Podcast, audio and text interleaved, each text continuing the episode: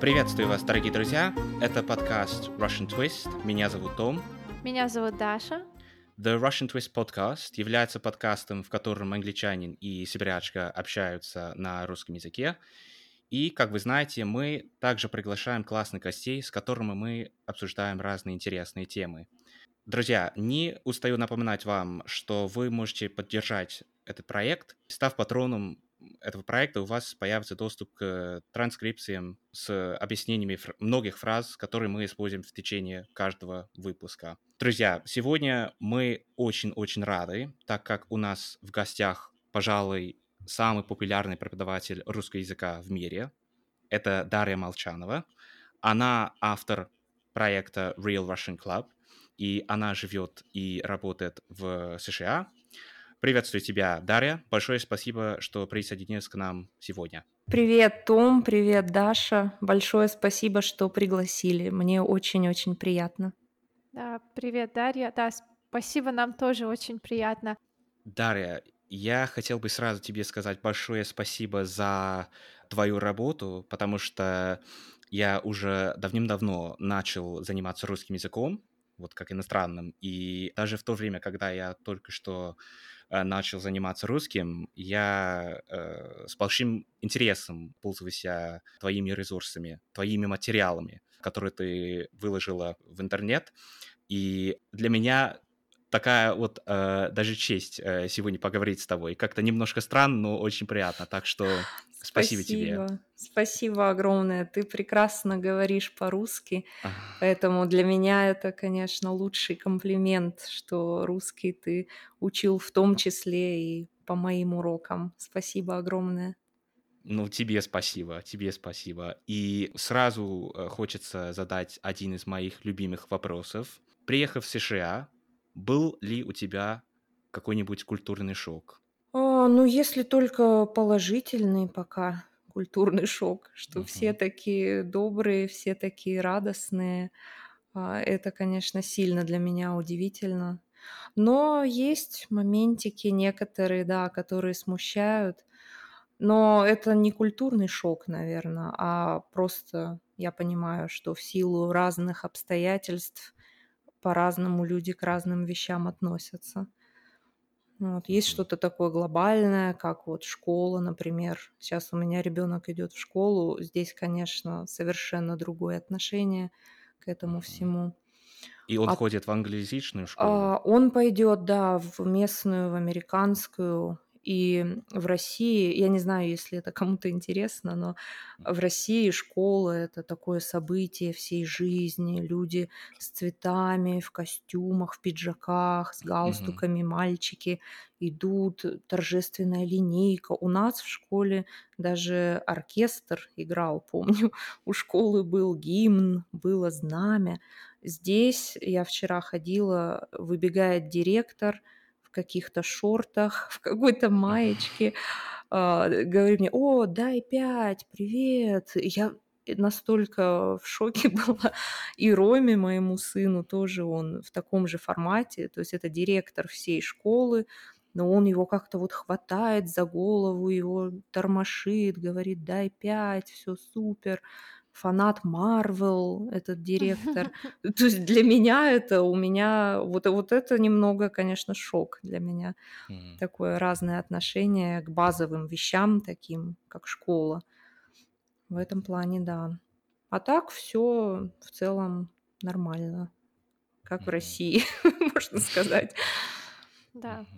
Когда я приехала в США на лето, это было 11 лет назад, это была моя первая поездка за границу, я была шокирована тем, насколько приветливы люди. И даже незнакомцы здоровались со мной на улице, желали доброго утра. И я слушала подкаст с Максом, ты тоже об этом сказала. И мой вопрос. По-моему, люди в США приветливые, потому что они довольны своей жизнью. Считаешь ли ты, что в России люди тоже могли бы быть приветливее, если бы уровень жизни был выше? Однозначно, я уверена, что да, потому что А, я жила в разных городах в России и э, разных людей знаю оттуда. И вот эта взаимосвязь между, как сказать, довольством от собственной жизни и тем, что ты транслируешь на других людей, она однозначно прямая, вот эта связь. И в Сибири... Ты, кстати, из какого города? Я из Новосибирска. Ой, я из Омска, А, соседи. класс. Две Даши, я две Даши соседки практически. Я была в Новосибирске, хороший город. Да. Но и вот в Омске все какие-то злые были всю жизнь. Да, мне мама открыла на это какой-то новый взгляд в свое время.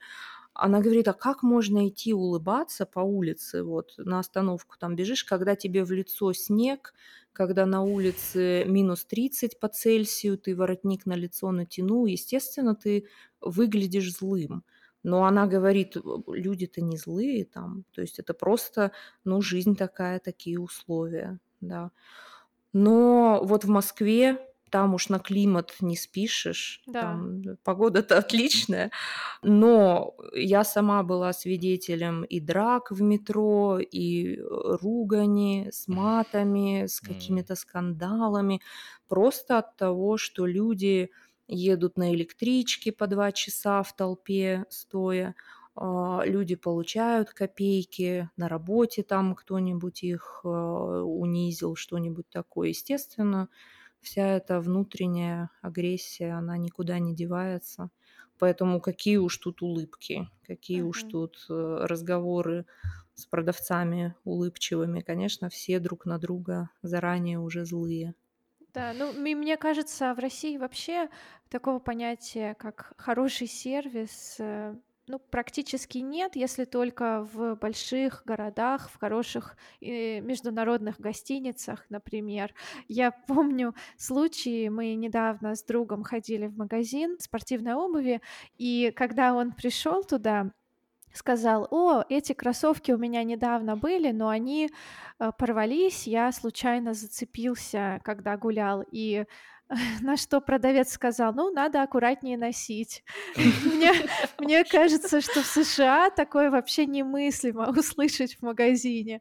Да, наш сервис этот российский, это вообще, конечно, классика, особенно сибирский. У меня муж бывший москвич, и он из Москвы приехал со мной в Омск, и в ужасе был от официантов.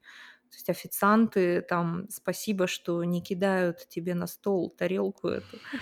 А Про улыбки я уж вообще молчу. Не знаю, сейчас, может быть, лучше стало, но тогда, вот это лет сколько, ну, 10 назад, это, это был, конечно, интересный опыт для него.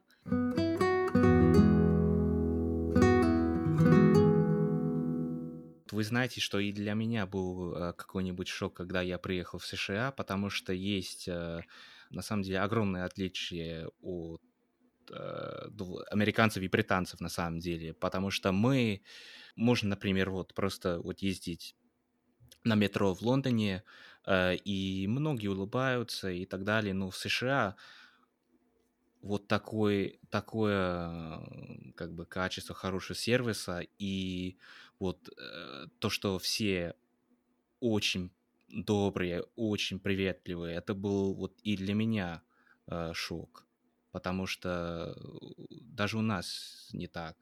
Да, если уж для британцев это шок, то мы Ну, тут немножко, вообще... наверное, не так для вот русских, конечно, но все-таки в меньшей степени.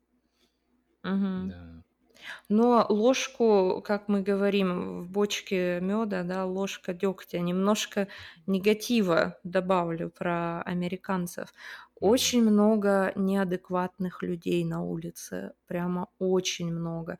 По сравнению с Москвой, а, здесь я не могу понять, кто это. Они не выглядят как бездомные, как бомжи. М, То есть они нормально одеты, они вроде как э, идут с телефоном, с колонкой, то есть как-то, не знаю, не бедствуют, видимо, но они или на наркотиках, я не знаю, мгм. они идут, кричат на тебя, могут начать просто агрессивно что-то кричать, махать руками. Слава богу, конечно, вплотную они близко не подходят. но с вот этим каким-то криком на улице, с руганью такой какой-то... И это, кстати, вот э, это, кстати, бывает, э, где ты живешь. Вот, э, насколько я понимаю, ты живешь в Колорадо. Да, в Колорадо. Да, и вот там, потому что я вот это видел, когда я был в США, особенно вот в, в больших городах, да, в Нью-Йорке, в Бостоне, Мгм. э, Вашингтоне. Такие люди тоже бывают в, в Колорадо. Я удивилась, но да, то есть здесь М. маленький город. Болдер, 100 М. тысяч человек, и Мгм. все равно по улице постоянно ходят какие-то странные, М. странные личности, а, ведут себя странно. А в М. больших городах это вообще ужас. Мы сейчас Да. были в Лос-Анджелесе, и там просто не по себе. Там идешь по улице, и а, каждые два метра спит какой-то человек на земле. Вот, э, не знаю, короче, а, вот это, конечно, обратная сторона всего этого позитива. М. Но, но в целом, в целом, в принципе, все отлично. М. А до этого ты жила в Словакии, правильно? Да, в Словакии это получается рядом с Австрией, с Венгрией, с Польшей, где-то между большими странами спряталась маленькая Словакия. Почему ты скучаешь, когда думаешь о Словакии? Ой, такие мелочи даже неловко говорить, наверное. По, потому, чтобы ходить пешком больше всего я скучаю. Там я ходила 20 тысяч шагов в день, воздух свежий, красота, супер. Здесь, конечно, мне не хватает вот этого. Здесь Мгм. никто не ходит, хотя места есть, куда ходить, но я там всегда одна или вот в компании этих самых неадекватных кричащих людей, которые тоже ходят. А в Словакии, конечно, м, чудесная такая жизнь, размеренная. Люди тоже, они не как американцы такие открытые, они больше как русские, а, но при этом все равно какая-то такая внутренняя доброта в них, что ли, готовность помочь всегда. Очень хороший там опыт у меня общения с людьми. Хорошая страна. Плюс она такая маленькая, что можно сесть на поезд и там через 3-4 часа быть в Праге, например. То есть ты сел, билет за 15 евро купил, и все, ты едешь в столицу да, Чехии. То Мгм. же самое до Вены один час на машине проехал, ты приехал в одну из самых красивых столиц. Здесь, конечно, вот мы сели в машину и вот ехать надо, как, как у нас, в принципе, как в Да, как в России. Точно. Да. Особенно, когда ты из Сибири. А о Мгм. России ты думаешь, э, скучаешь по чему-нибудь русскому, российскому? А, Вот интересно, кстати, меня спрашивают и родственники, что я в Инстаграме как-то написала, вот скучаю по Словакии, и у меня родственники оскорбились. Типа, а что, что это ты по России не скучаешь совсем, По? России, матушке. Да, а я поняла, что я, если скучаю, то только вот по друзьям, по родным, потому что там у меня папа остался, друзья многие. А так, э, чтобы по образу жизни или по Москве, например, не дай бог, ой, нет. То есть если возвращаться в Россию, то все, Москва никогда, никогда. Ужасно. Толпа, постоянно какой-то стресс, постоянно какие-то проблемы. В общем, я в Москву точно больше не хочу возвращаться. А я Хорошо. наоборот. Я Да. очень хочу, да, поехать в Мос- Москву еще один раз. Ну, Да. поехать, да. Поехать как Ну турист, да, там жить, конечно, красиво, это, это, да. конечно, жить это другой вопрос, да, Мгм. да. Москва прекрасный город, он М, чистый, идеальный, дорогой, то есть там все это роскошь. мгм, Там как раз вот и много добрых, улыбчивых людей, потому что уровень жизни повыше в некоторых местах Москвы. И возможностей больше для ребенка, там, там все есть. Там можно в три часа ночи позвонить, и через час тебе привезут там, я не знаю, игрушку для ребенка, если приспичило среди ночи, и то сделают. Там даже за 50 рублей мусор за тебя вынесут, если тебе лень до мусорного бака дойти. В общем, Мос- Москва вот это как раз сервис, это все удобство, скорость. Но я, видимо, уже старенькая, я уже, меня уже, мне уже деревня, земля, вот это все. Природа. Да, вот природа, чтобы тихо, чтобы никто не трогал. Я уже вот в этой стадии, видимо, нахожусь. Поэтому Москва, Москва для, для молодежи.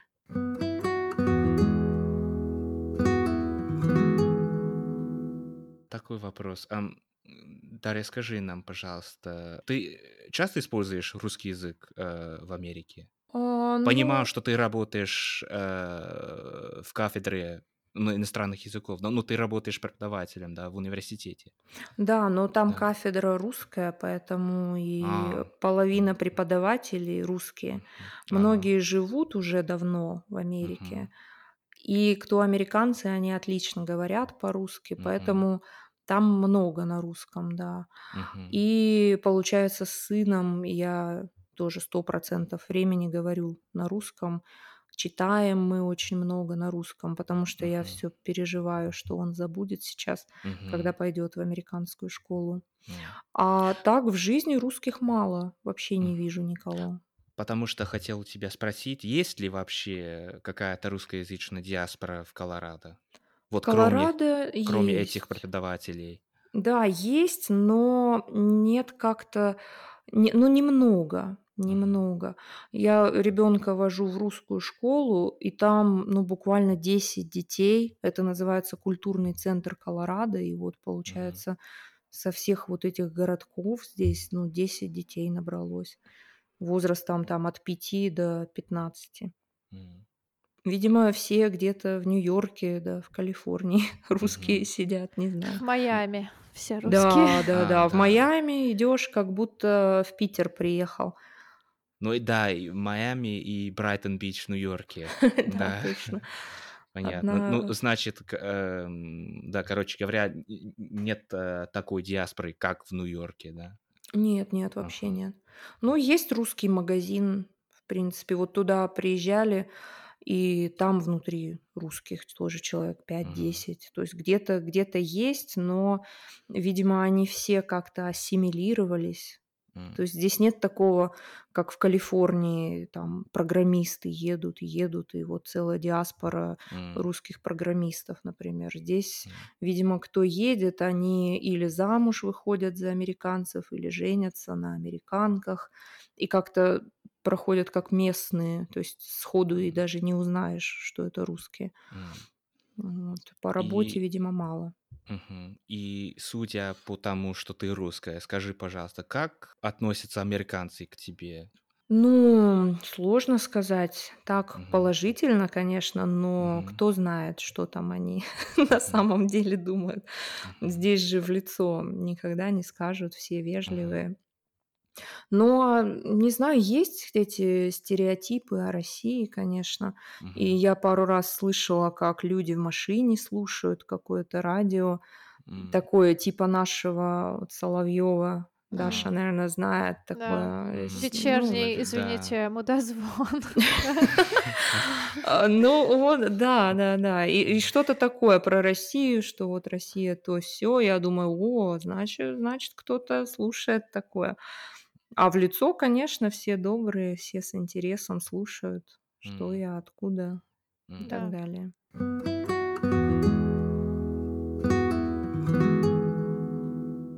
Если мы поговорим об изучении языков, Дарья, в подкасте с Максом ты сказала, что изучала словацкий, смотря мультфильмы с сыном.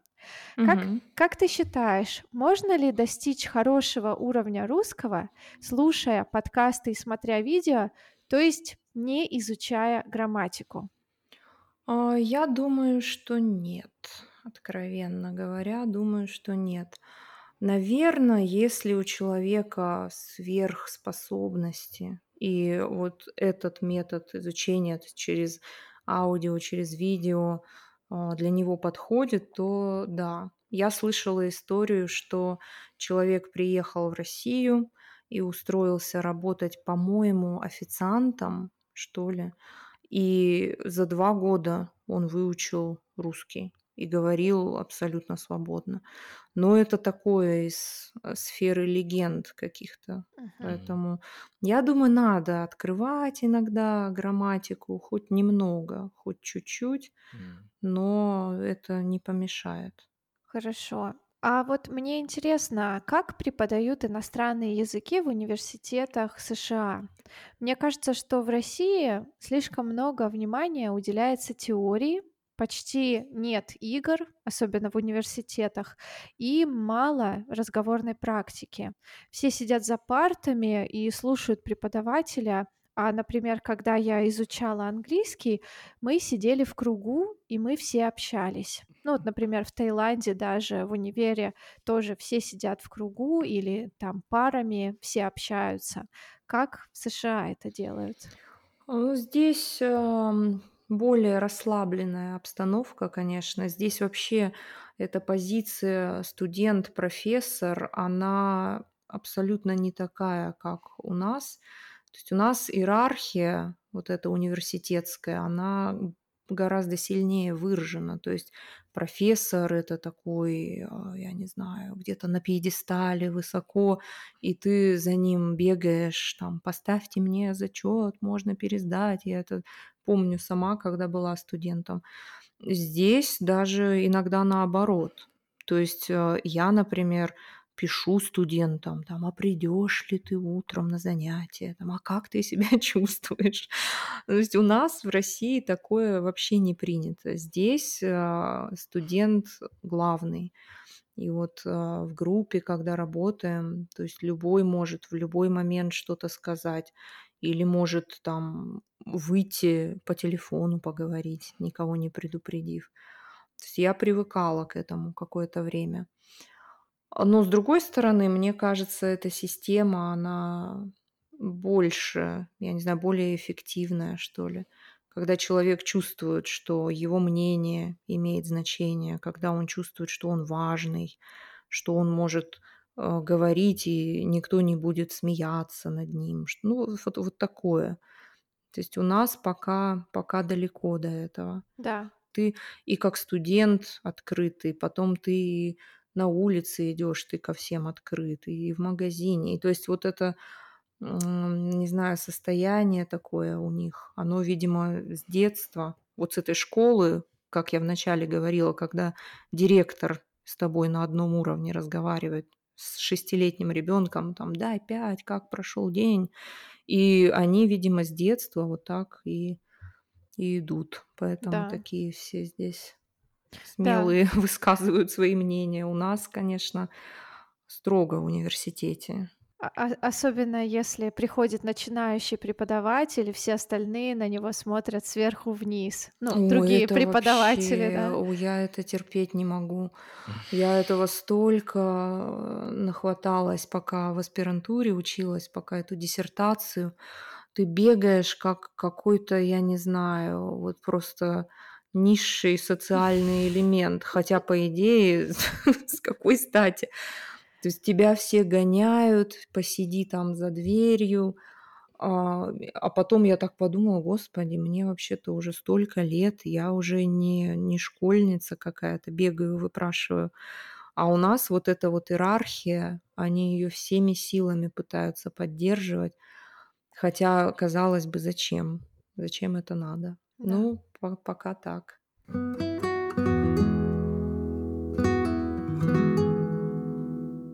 Значит, Дарья, я хочу тебе сказать, вот мне как носителю английского, у тебя э, очень хорошо получается произносить слова на английском. Хотя, конечно, это американский английский, но я, конечно, не против.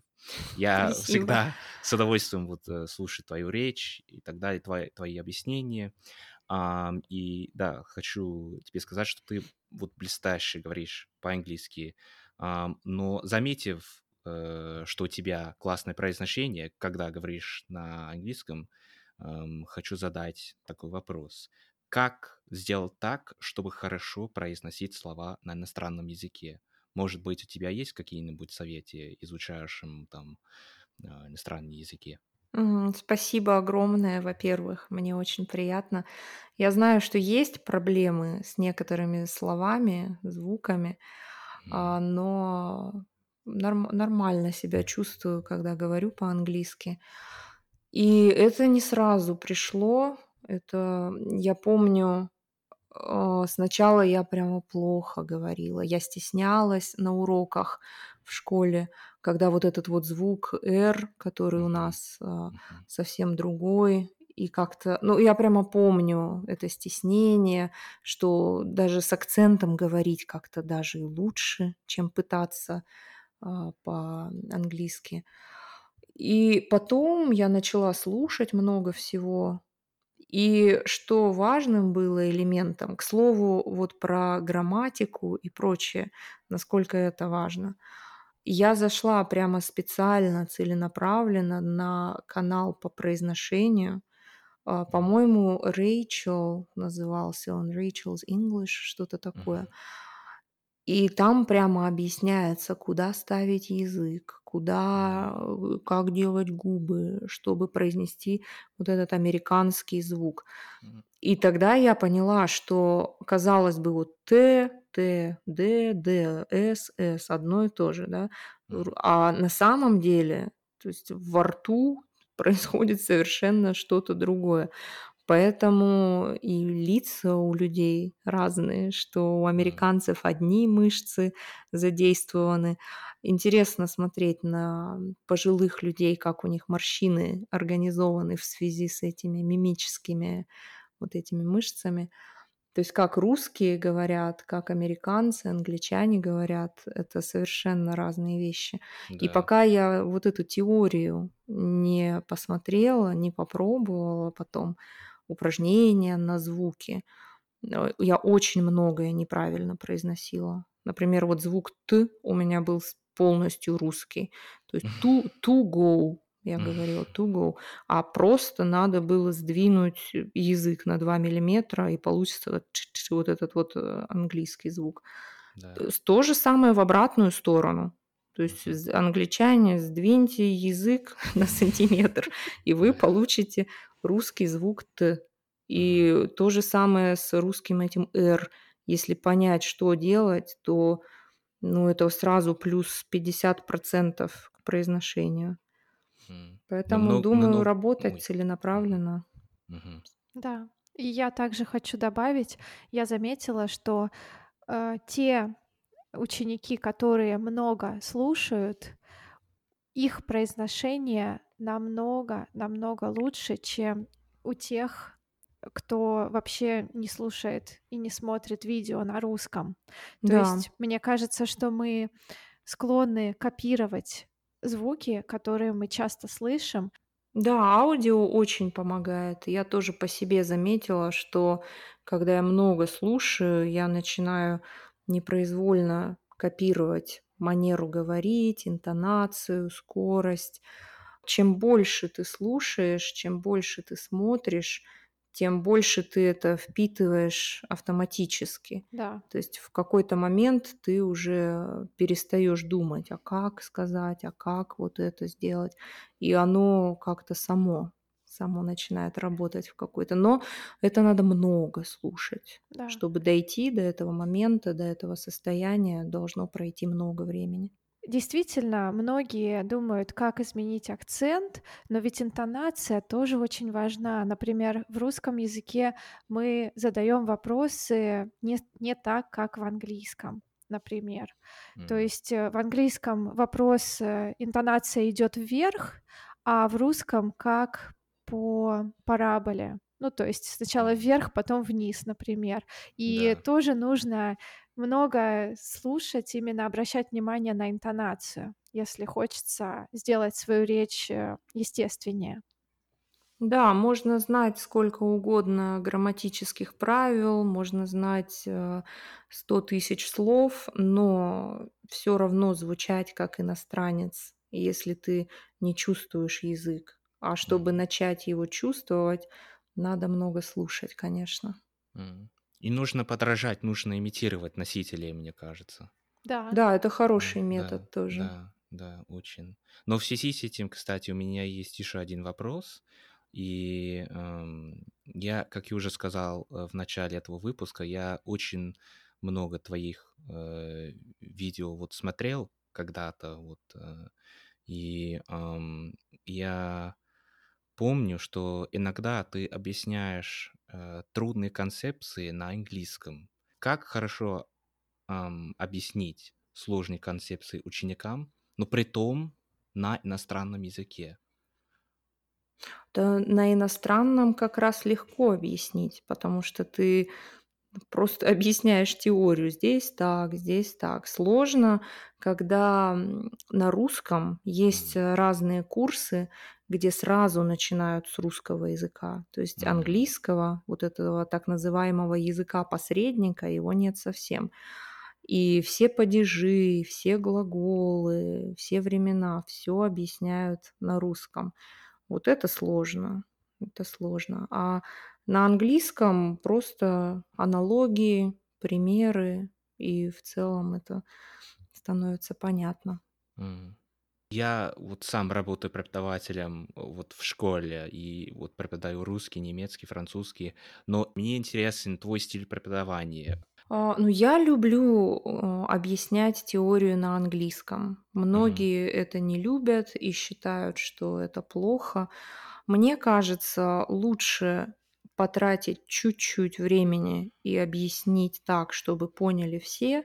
Мгм. Там две минуты объясняешь и перейти к практике. И уже Мгм.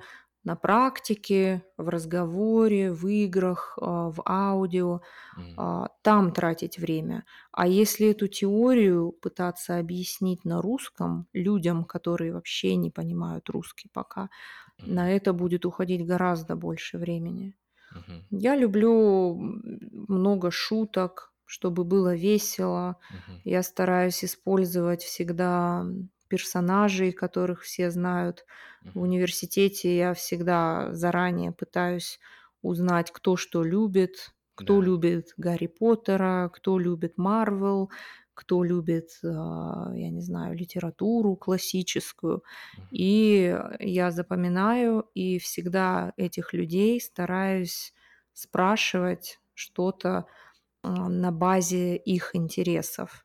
Потому что когда студенту интересно, когда он сам вовлечен, процент того, что он запоминает на уроке, он гораздо выше, чем Мгм. просто какие-то непонятные персонажи, там, не знаю, Да- Дарья какая-нибудь Мгм. из, из Омска, которую, ну, никто не знает, в учебнике, допустим, будет, или какой-нибудь Сильвио из Италии. Мгм. Гораздо интереснее про какого-нибудь Гарри Поттера, которого почти все знают. Если Мгм. скучно становится, то уходит мотивация, человек не хочет ничего делать, а когда нет интереса, то нет и прогресса. Мгм. То есть ради оценок, ради экзамена учить Мгм. язык это, это пустая трата времени, конечно. Да. Да, поэтому своих студентов я стараюсь развлечь максимально, чтобы они шли на урок с радостью, не учить язык, а просто круто провести время, получить хорошие эмоции. И в Мгм. конце семестра всегда есть а, анонимный такой опрос. Им, их спрашивают, что вы думаете вот про предмет, про преподавателя. И почти всегда там такие красивые слова, что это лучший учитель в моей жизни, что какое М. счастье, что я попал к Дарье, или я пришел, боялся, а потом я в тако- так влюбился в Россию. И я это всегда читаю и чуть не плачу. Очень Да, приятно в конце. И конечно. ты никогда не знаешь, кто это пишет, и так как-то только догадываешься. В общем, Да. при- приятно Ну вот в этом секрете есть вот эта красота. Дарья, большое спасибо за то, что ты присоединилась к нам сегодня. Было очень интересно, во-первых, узнать о США, о твоей жизни и твоем опыте, и также о том, как ты преподаешь русский. Мне кажется, что ты нас с Томом очень хорошо мотивировала и вдохновила, и Да, мы очень. много почерпнули из сегодняшнего разговора. Вот, наверное, я просто хотел бы еще раз вот повторить то, что я э, тебе, тебе правда очень благодарен. Думаю, что не хватает таких преподавателей в мире, и вот э, я понимаю, что это огромный труд, то, что ты э, сделала там на Ютубе. Я получил э, как бы новую волну мотивации, и эм, для меня было очень интересно пообщаться с тобой сегодня. Да, спасибо огромное, что меня позвали. Мне было очень приятно поговорить, очень интересно. Спасибо. Желаем всем прекрасного дня и услышимся в следующем выпуске. Всем пока. Пока-пока.